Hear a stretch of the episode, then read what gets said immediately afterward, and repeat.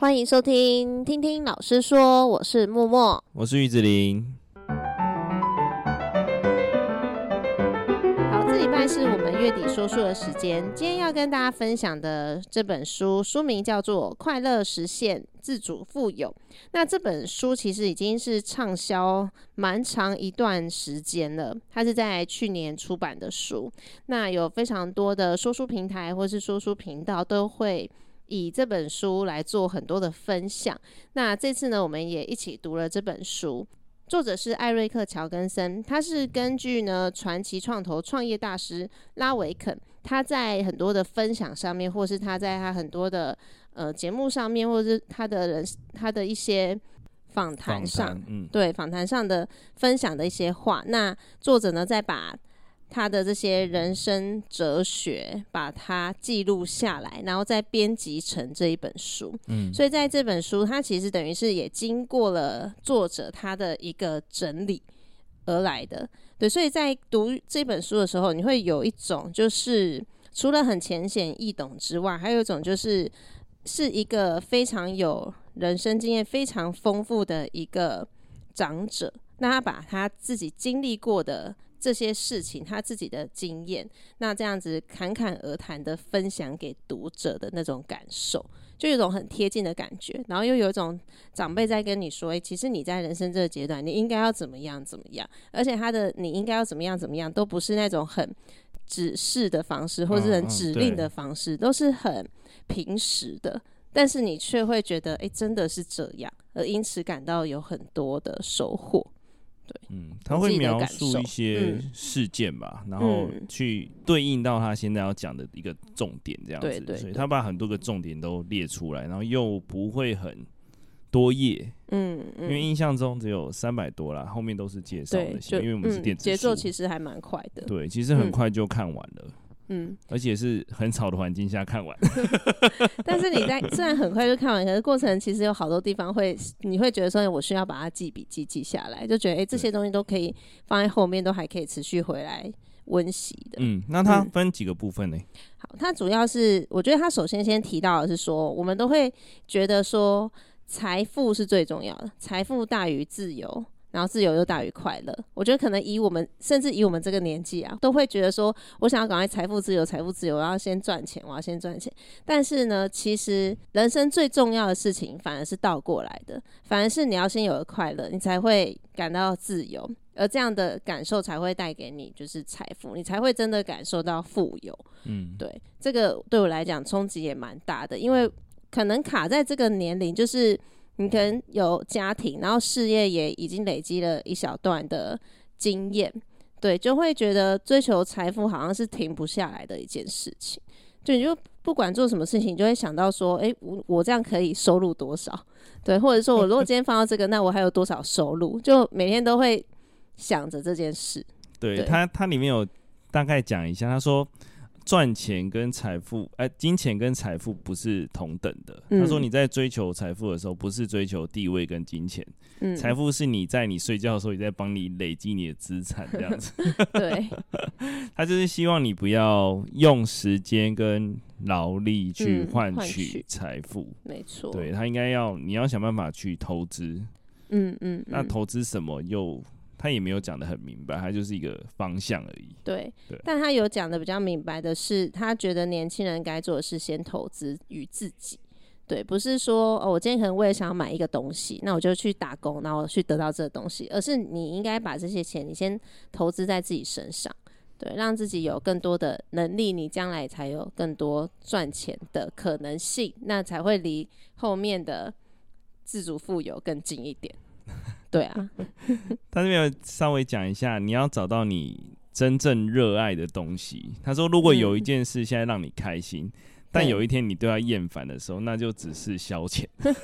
你有这件事吗？打电动啊，打电动，它本来就只是消遣啊，不然嘞？但我有极度热爱过。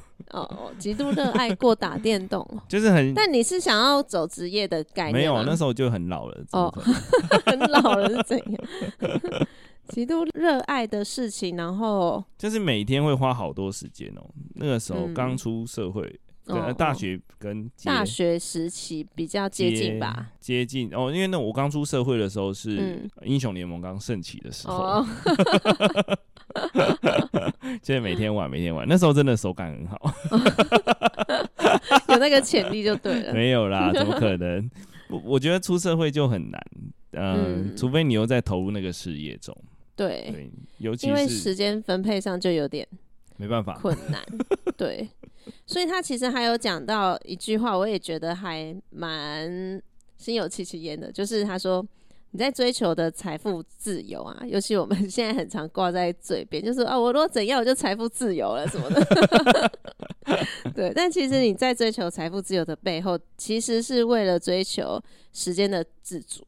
我觉得超有同感的，嗯、就是因为你也知道自己时间就这么多，可是永远都觉得自己时间就是不够。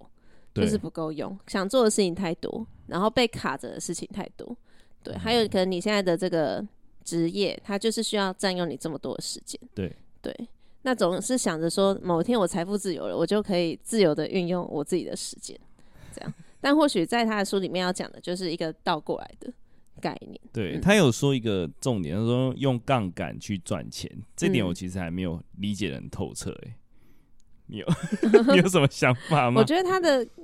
因为这本这个的话，我在之前看余维畅老师的书，就是叫做《一人致富》那本书，其实就有讲到，就是那个用杠杆的概念，它意思有点类似，像我们以网络为一个媒介好了，对，以以它为媒介，就是你可能做一件事，比方说我们录 podcast，可是我们录 podcast 的文案，同时它可能也会是文章等等，就是你做一件事，但是它可能同时有很多种可能性。这就是一个开杠杆的概念哦，就做一件事情，把它最推到不同的平台。那我没有推到平台，有点浪费。那你可以推一下。我就懒得打字了。有啦，我有尽量啦，因为我尽量在做。尽量。那我应该把它复制一下，复制你的，直接贴过来。那有这个必要吗？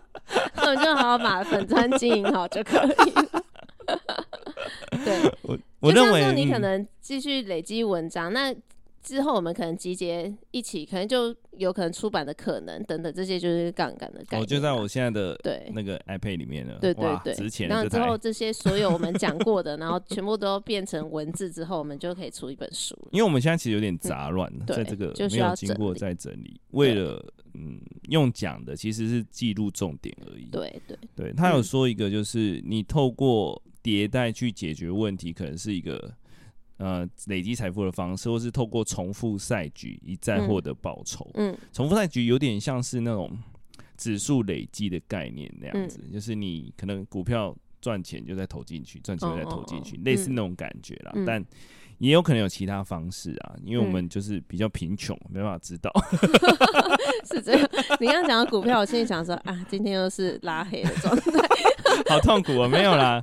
他这里讲一个重点，我觉得很酷。他就说，你的赛局是一个非常长时间的，嗯，对对，就是它不是一个呃正在短时间可能几个月内想要决胜负的关键。他说，你的赛局应该是一个正和赛局，就是你所有周遭的人都要把它当做一个类似同盟或队友的概念，就是不要把它当做竞争者。因为你竞争下去势必会造成伤害，就算你在这局赢了，可是你长远来看，你可能已经消耗掉大部分精力，而没办法持续的走更远。这样子，嗯，对，这是一个赛局理论，就是数学。嗯，难怪你可以那么侃侃而谈。因为他在里面讲一个很酷的，他说，他说学的数学是学几率跟统计比较重要的，嗯嗯，对对对，对，那其余的比较不太会使用到就还好，精进它就可以了。然后他那边讲一个很重要的重点，我觉得还蛮适用，就是不要赚到钱就急着升级你的生活。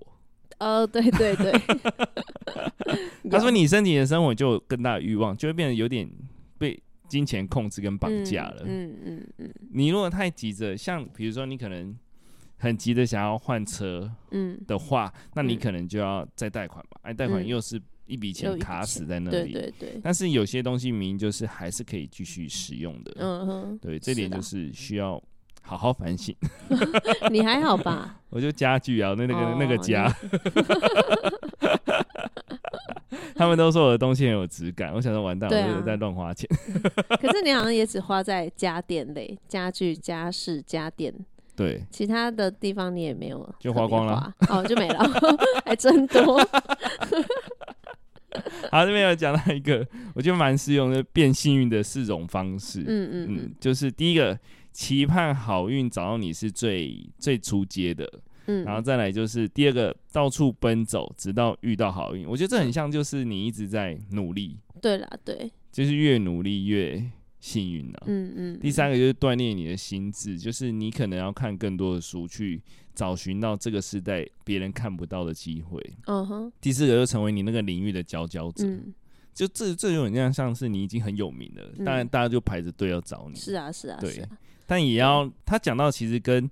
格局那本书有点像，就是你还是要累积你的名声，嗯，对，就是不要让你自己臭掉。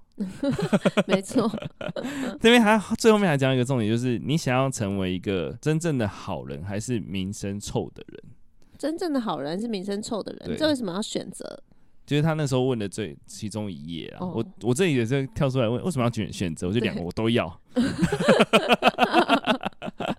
名声臭的人，名声臭的人是外在，一个是内在。内在你是自己知道自己是一个很好的人，嗯、当然是选择内在啦。嗯对啊，内、嗯、在就是你只有面对自己最嗯最真实的情况，你才有办法去。面对其他人这样子，嗯嗯嗯、对啊。那我觉得你刚刚讲的变幸运的四种方式，像以以我们现在为例的话，我们就是大概在第二阶嘛。对。我们现在就开始需要到处奔走，直到遇到好运。但是到处奔走的前提是你在做的事情你是持续在做。嗯。对，所以有一句话不是说，就是你要持续去做，你你才有可能会找到机会，才会变成第四个嘛。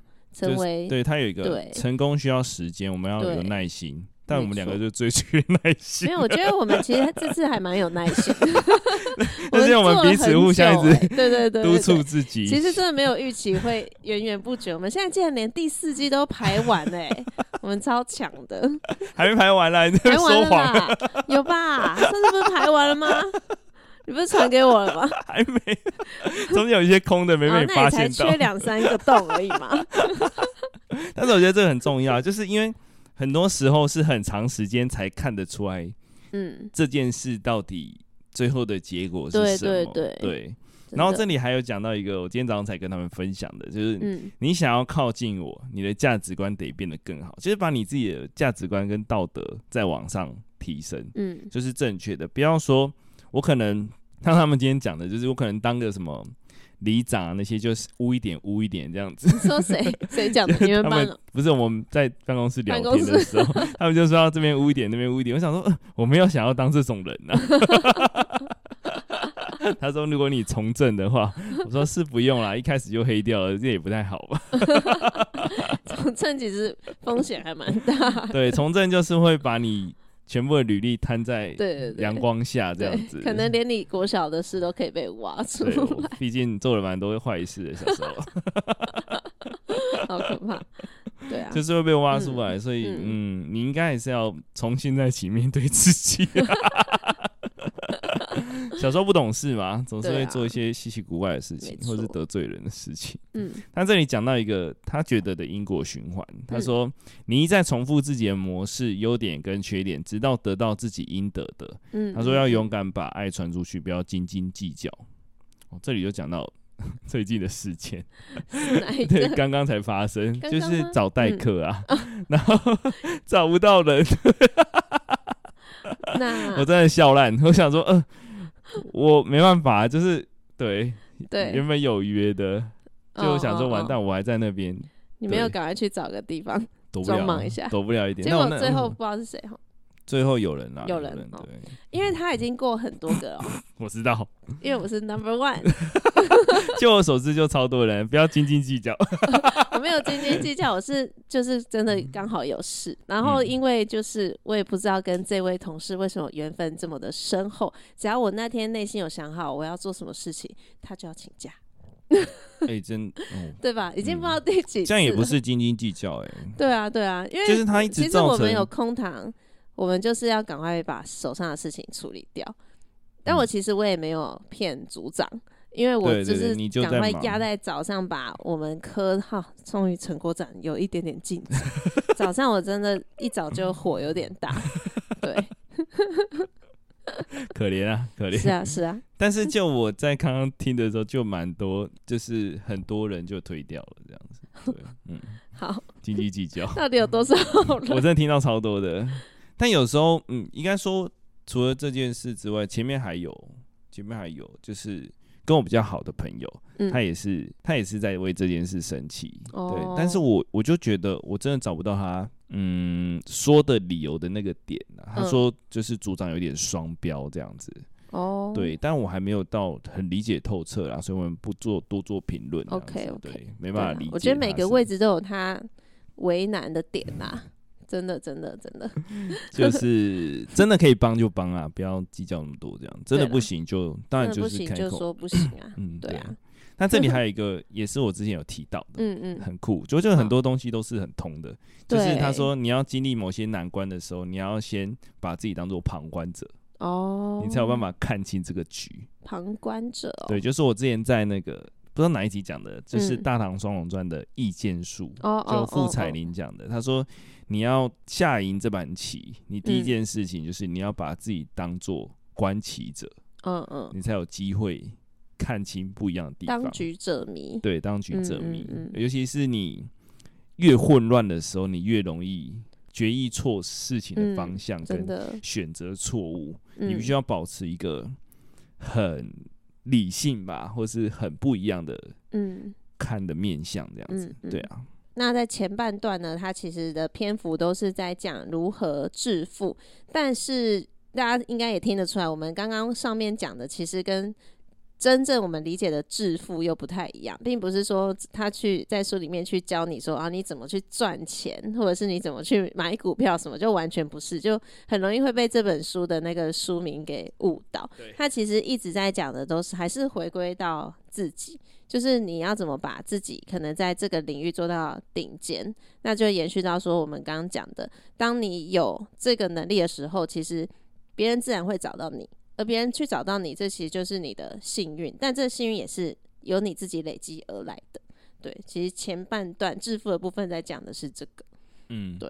他有一个就是比较宽广的视野，就是格局比较不一样。他说他从来不会问这件事是自己喜欢或不喜欢的，嗯，而是事情是这样还是不是，就很理性。对，你是不是也是这样子？但我那个测验出来就不是。Oh, oh, oh. 他说：“你呃要注意黑天鹅事件，嗯、但是不要过多的放在那上面吧，对不对？嗯嗯、黑天鹅就是呃几率发生的情况很低，但是它也不可预测，嗯、影响程度却非常的高。嗯、像是之前的九一一事件，嗯、或者是疫情、嗯、突发事故。对，但我觉得有一件事就是灰犀牛事件，就是我们要正视它的。”嗯，灰犀牛就是它很长频率发生，但是通常人们会忽略它。嗯嗯，它是一个小问题，但累积起来就是只灰犀牛。后面就后面两个就不讲，因为他书上没有提到这样子。对，那我们要回归到就是最后的面向，就是他觉得快乐是怎么样？嗯，如何才会快乐？对，那其实我觉得有一句话就还蛮冲击到了。他说，快乐其实是一种选择，就是你去选择你快不快乐这件事。如果讲。简单一点的话，应该有点类似说乐观跟悲观的人吧。当你在面对一件事情的时候，你看的角度是什么，它其实就会直接影响到你的情绪嘛。对，就快乐其实它是一个你要决定你是怎么样的人。对对，对，你会有一个自己的本心去嗯看待所有事物，嗯、然后你你已经确定你想要当这样的人的时候，你在走那条路的选择上就不会有那种。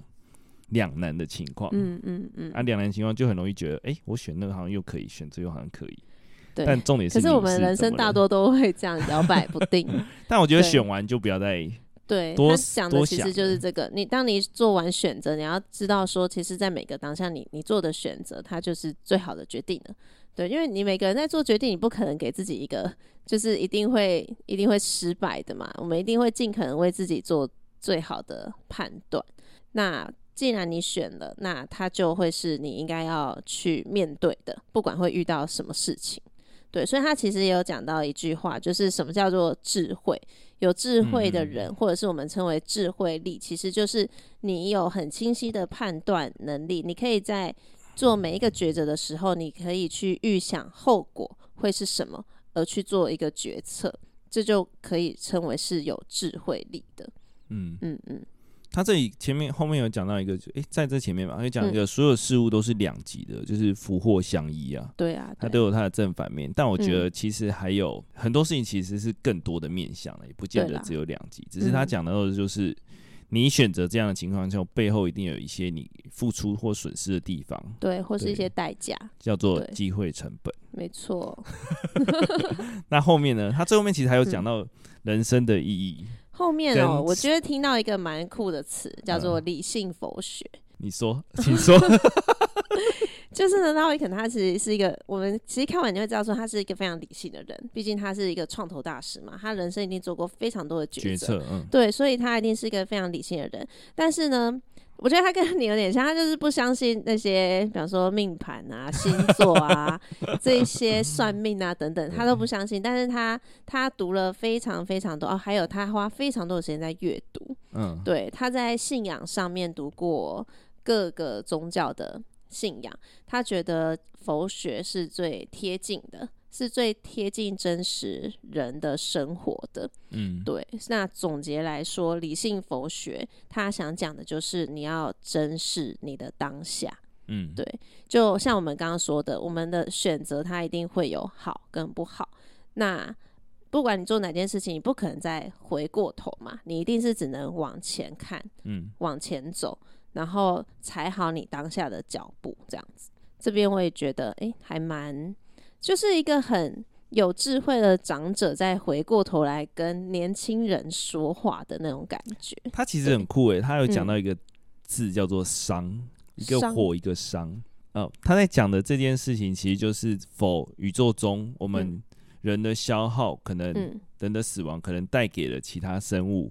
富有的能量，但这些能量是一直在循环的，嗯、甚至会燃烧殆尽，形成新的东西出来，这样子，嗯、这是一个熵的概念呢、啊。嗯，但我没有想到他也会读到理科学方面去，这样子、啊、有点。他就是读了，感觉他读了超多书，然后把它全部融合在一起。对，所以就是读完虽然没有很很厚哦，其实很薄，但是你还蛮收获蛮多的。嗯，而且他最后一段我就是没有笔记了，我就直接看到底了，就是很顺的把它看到底。就是他有讲到一些他人生的哲学，但那部分其实是否他，但也不见得所有人都适用了。嗯嗯，对啊，他也就是说，他有讲一下，就是我们可能前几集讲人生的意意义，然后他里面讲说，说不定这一题根本就在人世间是没有这一题的。哦，对，就是有点。空空半的，哲学，对对对，有点哲学，哲学跟佛学又合在一起，这样，嗯，就是它是一个循环跟轮回吧。他觉得这件事情有可能，我们所处的世界根本就没有这件事情，是大家思考出来的。嗯嗯，对，就是我们放到巨观去看这个世界，其实人真的是极其渺小。嗯，但是放到自己去看这个世界的时候，你会觉得，哎。好像没有我就没有办法感受到这个世界这样子，哦、就类似那种感觉，就是从我开始出发才有这个世界，嗯、但是从巨观的世界来看，说你又是可有可无。哦，对对，对，两面来看去看这个世界，对，从这本书他有讲到这件事情，嗯嗯嗯，还蛮酷的。对，所以其实这本书还蛮适合各自去做体会的，对，对因为每个人有他自己，每个人自己的。成长的经验、成长的脉络，还有你人生遇过的大大小小事情。对，我们今天讲是从我们自己的角度去理解这本书，但我觉得这本书厉害的地方就在于每个人看一定会有不同的解读，跟不同的投射在里面，不同的自己投射在里面。嗯，但我觉得这本书应该要有一点点的人生经验才有办法看，学生可能没有办法看，那我觉得。爸妈可以，对，爸妈应该可以，对，要有一些人生经验再来看，会蛮有感触的，对啊，对，但这里有其实就是主要讲，他说以快乐为主啦，嗯、就是快乐，就是你还是要很清楚自己正在做什么，嗯嗯，他也说一个很酷的地方，他就说快乐好像是不是取消掉不快乐的事情，嗯，而是发自你自己的内心。才可以感受到这个快乐。嗯嗯嗯，对这件事我也觉得蛮酷的。大家我都以为说哦，呃，可能少累一点或者少疲惫一点会增加快乐，嗯、不是，而是你可能投入在其中，寻找你最快乐的事情的时候，嗯，那个累积起来可能就是你的快乐。哦，它不是一个短暂的喜悦啦，嗯、不是说我今天做完这件事很快乐，或是你我打完电动很快乐，可是后面很空虚，哦，而是放长时间来说，嗯、这件事情是有。它意义在的，是否你自己的价值观，嗯，这才是真正的快乐。对，对，嗯嗯。但我觉得快乐就是你去怎么看这个世界吧。对啊，对啊，他的意思也是这样，就是所以才会说快乐是你选择的。但那我觉得还是跟那我今天就有跟 比较悲观的学生聊天，哦，就聊到后面我觉得好闷哦。他也会听，他是怎么闷闷的感觉？哦，就嗯，比如说，嗯。他就说他爸妈就是不会给他钱这件事情，oh, oh. 就是我说那你吃东西的钱怎么来的？嗯，但我觉得他没有正面的回复我问题，oh. 他就是挑比较特例的情况去对自己有利的嘛，去增加他的比较悲哀的状态，这样子。Oh, 对，比如说我就说那你的钱怎么来的？他就举一个说哦，比如说我鞋子坏掉是我大伯给我的钱，但是。你有其他鞋子啊，或是你有吃的东西，那些钱呢？嗯，就是他没有去看到这些钱，可能也是爸妈给的。他只有 focus 在他要买东西的时候，爸妈不要给他钱。嗯嗯，对，就但我我觉得他有一点点没有办法沟通的点是，他没有在听你讲话。哦，他只想要表达 他自己。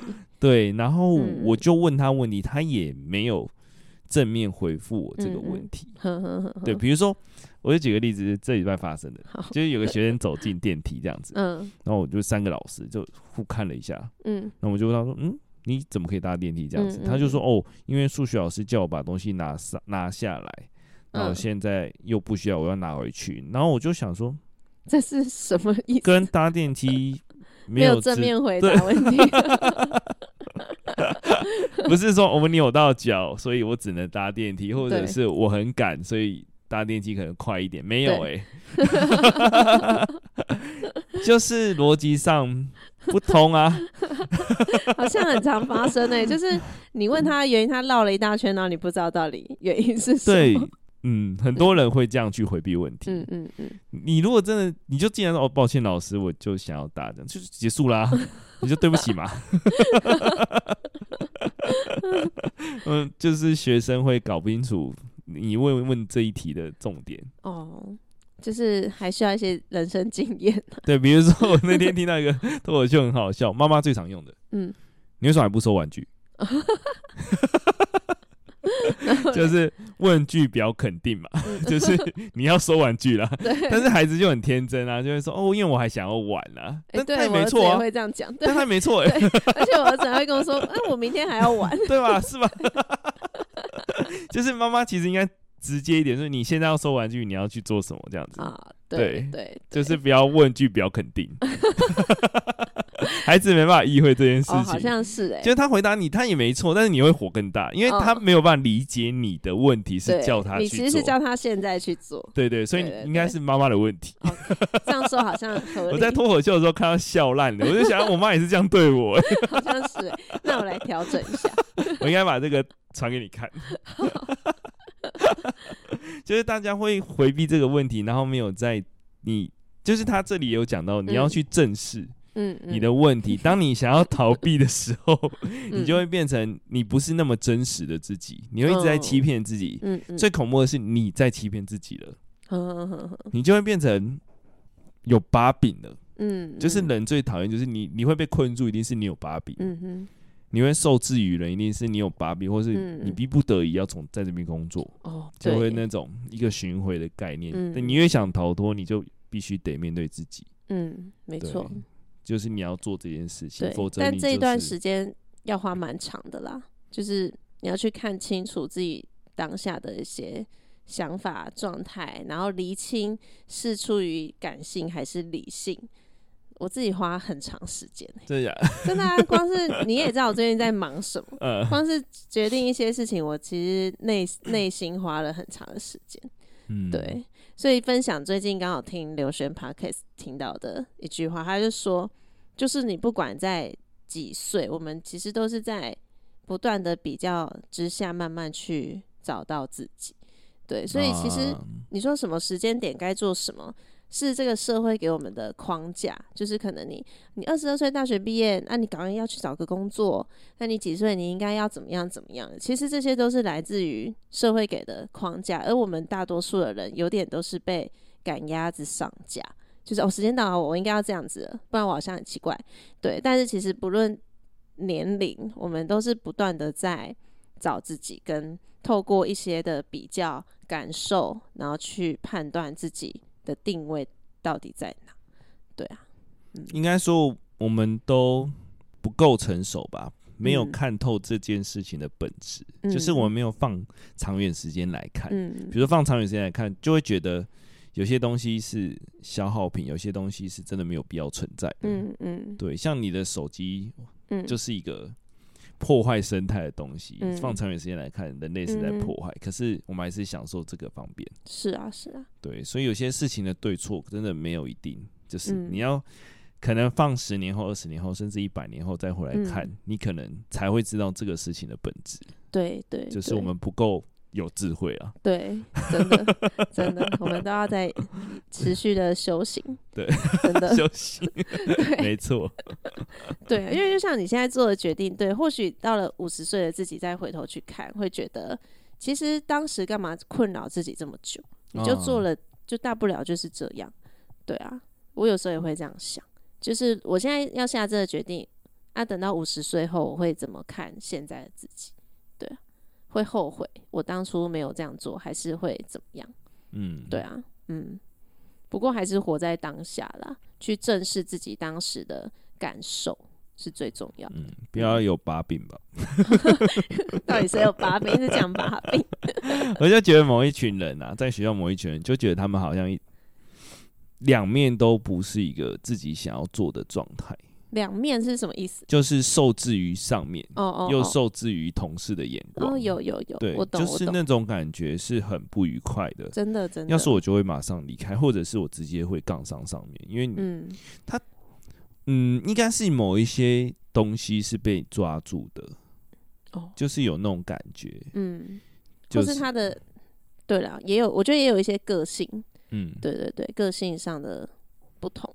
对，他们没有办法在事情的本质上去决定自己为什么不能跨出去，嘿嘿，为什么不能？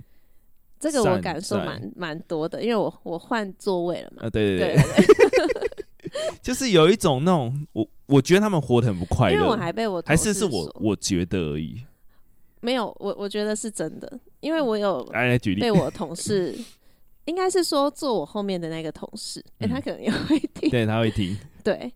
他有一次跟我的好朋友，他跟我好朋友 说，就是他觉得我都可以很做自己，就是比方说，就是我我不会觉得说我人一定要乖乖的坐在办公室，我可能明明就在忙学生的事，那我要该看选手我就去，或者是我今天一整天都在某栋楼上课，我就都不会回那个办公室。对啊，对啊，对啊。对我我觉得对来讲这是很很自然，因为你们现在既然都有 Line，你有急事你是可以找到我的，我不一定我人要被你绑在那。对啊。对，但是但是对有些人来说就不是哎、欸，嗯、他就觉得说，哎、欸，他是那个职位，他就要好好的坐在那边，这样。他就可你有发现坐在你右手边的也不见了吗？在我右手边很常不见啊，啊我都是跟着他。我想说，哎、欸，我也都没看到他。而且他开始收东西起身，我就也会收东西，然后跟着。我今天在调侃他、欸，你干嘛调侃他？我说，嗯、呃，主任，你现在学会找到地方休息了。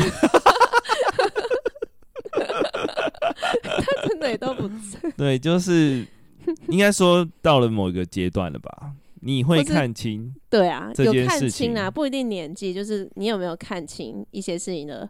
本质其实可以做自己，对对。要是我有地方可以去，我也会去啊。你 可以啊，可以吗？对啊，超冷的。你可以来的时候先关掉，出去再开始。我觉得要在这，我一定会把这边清理一下，这边真的太臭了，就有一个霉味啊。对啊，那没办法了。应该说要一个扫具吧之类的，好啦，需要一下，好好笑。对啊，嗯嗯嗯。但我讲的不是这群，是哦，对，是你的左手边那一群。哦，我觉得听众现在脑袋对对对，反正就是一，就是我们。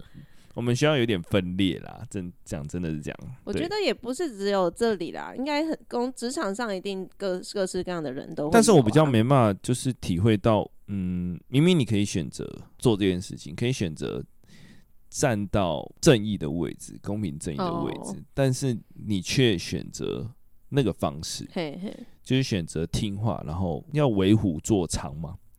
可是这个我就完全无法理解，所以 对我也没办法体会。就是这件事明明就是过得很不舒服的，嗯、你明明就是被东压西压，嗯、你也没有获得到什么利益，为什么不好好站出来？对啊，我不知道。对，就是一群被压榨的，被别人说搞不好他们就是有获得利益，因为多数的人无法理解啊。嗯，对。但是他明明就很不快乐。可是这是他选择啦，你看，就是说嘛，快乐不快乐在于你你怎么选择，搞不好他很快乐啊，那是你不快乐，哦、你怎么可以去？就是我觉得他不快乐，但他很快乐，就搞不好，搞不好他花钱的时候，哎、欸，蛮快乐的，就搞不好他觉得说，哎、欸，他喜欢这样的工作形态，就是被规定，有人告诉他你就是做这，你就是做这，他可以不用去思考，也有可能就是我们太太会思考，趁机 自夸。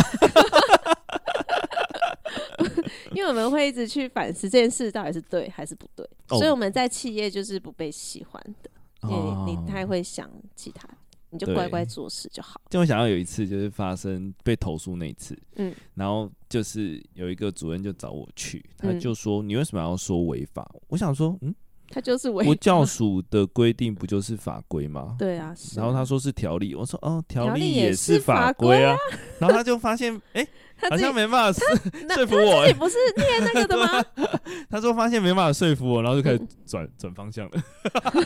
他只要靠透过这件事情骂我，他心里就想说这种就是不乖的人。他可能想说透过这样的方式去骂，就殊不知我是有在读书的，自己还说自己。但是我还是觉得要多读书啊，才不会莫名其妙被糊弄过去。真的。但是我昨天我那天贴给你那个影片，它其实超酷的。他是一个之前是大法官的一个教授，他在讲某候选人，我支持的那位哦。你有贴给我吗？他坏掉了，他就是把它变成私人的。但是我听完了二十分钟，我觉得哦，好有道理哦。哦哦，就是他是在那个领域的。极极高专业，嗯嗯。嗯、然后他就讲了一堆，比如说宪法的规定，比如说这个人想要提倡那个字，嗯、那可是他做内阁制这件事情，就会提倡出一个新的总理，嗯、那他就没有实权了。那、嗯、我想说，哎、欸，那他这样不就没办法做到他改变这社会的关键了吗？欸嗯、对，我就一直在，他就一直反思，一直问问题，让你反思。嗯、我觉得那门课超酷的，哇！但是他把课，哦，对，他讲给底下的学生听的，嗯哦、他把法。律法这件事情讲的超级有趣的，哦，就是你会一直想一想，哎，觉得哎好像很有道理，但是又不想被他说服。哦，是哦，对，就会造成。他是因为课堂的关系，所以被锁起来是吗？影片？他觉得大家可以骂他了吧？就是可能另外一方面的，就是人可能他课堂上的对，然后他贴在上面。我觉得那门课是。十分有价值的，嗯嗯，它会让人家去透过反思理解，嗯，法律是怎么一回事。哦，那你要去你要去改制，那你要修宪法，嗯，啊，你要比如说他想要做到就是所有的首长遴选制，嗯，哦，对，那这件事情其实就是考试院跟监察院可能要做的事情，嗯，但是那个候选人又却说他要废掉考试院监察院。嗯，这件这两件事就是背道而驰，嗯嗯，所以我我认为他是真的很懂法律才会讲到这件事情，嗯，但是，嗯，支持者可能会认为他就是为了反对而反对，哦，对，但我觉得他是对的，嗯，他应该要提出看法，让候选人去修正，嗯哼，就是我不会因为。我很支持他，所以觉得他说的每一句话都是对的。嗯嗯，对，这个教授我觉得很了不起，他敢在这个时间点讲这件事情，嗯嗯，而且他讲的是头头是道是对的。哇，对，所以我觉得就是要多读书了。嗯，最后一句还是要骂。没办法理解啊，没有多读书是这本书说的啊，不是我说的。这本书真的也是有一直强调，而且南伟可能他本身就读了非常多的书，才有办法融会贯通。哦，对啊，阅读跟数学。嗯啊啊，对，我想到了，太 突然了。你要做这两件事情，那数学不是很。他的数学并不是我们想象的那种国中、高中那种。我真的觉得统计跟几率是让你看清这件事情本质的关键。哦，可是这两个真的有够复杂跟难呢。不止复杂，那个东西叫做几率论呢。嗯，它是这样的书，它的后面还有一个叫做数理统计论，是这样的书。我应该有某集有说过，我最怕的就是这个单元。其他什么都还可以算，你们学的跟我们学的不一样，一一样，我们学的已经很恶心了。基本的我都觉得很难入门的，好吗？真的假的？对啊，大家都会被嗯厂商的几率骗了，嗯嗯嗯，甚至有一些专有名词，大家可能糊弄糊弄就过去了。对，所以还是要很理解你现在此时此刻听的专业知识是什么。如果你不理解你就不要下决定。嗯嗯嗯，你可能回去再查，反正急的是业务嘛，又不是你。嗯嗯嗯嗯，对，所以我们这本书最后再给大家一些总结好了。嗯，对，其实我觉得他需要，就像我们刚刚讲，他需要有一些人生经验，你再来回头看这一本书，会有比较深刻的一些体悟。但如果你今天听众呢，你是高中生的话，那我们两位老师在这里奉劝你，就是一定要多读书，对，不是只读教科书，对，就是请广泛用你们现在很宝贵的时间，广泛的去多涉略一些不同领域的事情，对，不要被专有名词所糊弄欺骗，对，也不要就是因为考试，然后你就是只拼命读考试的东西，而忽略掉了可能现实上正在发生的一些事情。他这边有讲到一个重点，嗯、其实其他书我有听到，就是你读书不一定要把它读完。嗯嗯嗯，对，对你抽一个，瓦基好像也有讲过，对你抽一个你觉得很酷的单元，把它阅读完就好。没错，不用有那种压力，说我要从第一页读到最后一页。对对，其实我们现在看书看到最后，也也会先从目录先看，然后先翻有兴趣的看。就是觉得哎、欸，好像蛮有趣的，你再从头再来看也是可以。他有讲到运动这件事，有有有，运动也是。他说你不要觉得你给自己一个框架跟设限，你就是去做就对了。讲、嗯、到运动，我都没办法接话，因为我都是三天都在晒网的那种。运动一天就觉得自己好棒，然后就晒晒晒三天网。没有一周大概一周大概一次或两次很。有会流汗的，其实也可以啦，因为我们的时间也没有那么多嘛。身心健康很重要啦，对，对快乐的前提也是身心健康啊，是啊。你没有基础的体力，你也完成不了很多事。对的，真的真的。对，好啦。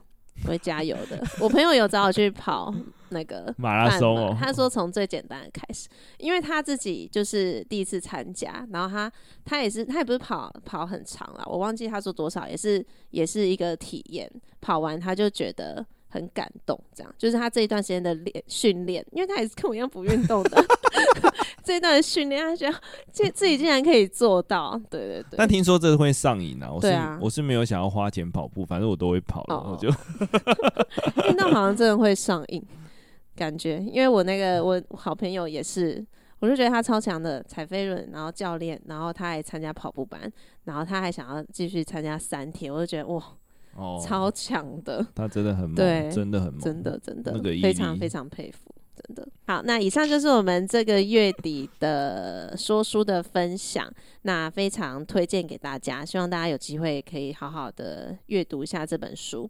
那如果喜欢我们节目的话，可以点击节目资讯栏，有我们的 IG 还有 FB，那 FB 会更新我们每一集的主题是什么，我现在有尽力在做了，对，也请大家可以按赞，然后分享给你身边的亲朋好友。那在 Apple Podcast 的部分呢，也希望大家可以给我们五星好评。那我们就。下周见，拜拜。拜拜。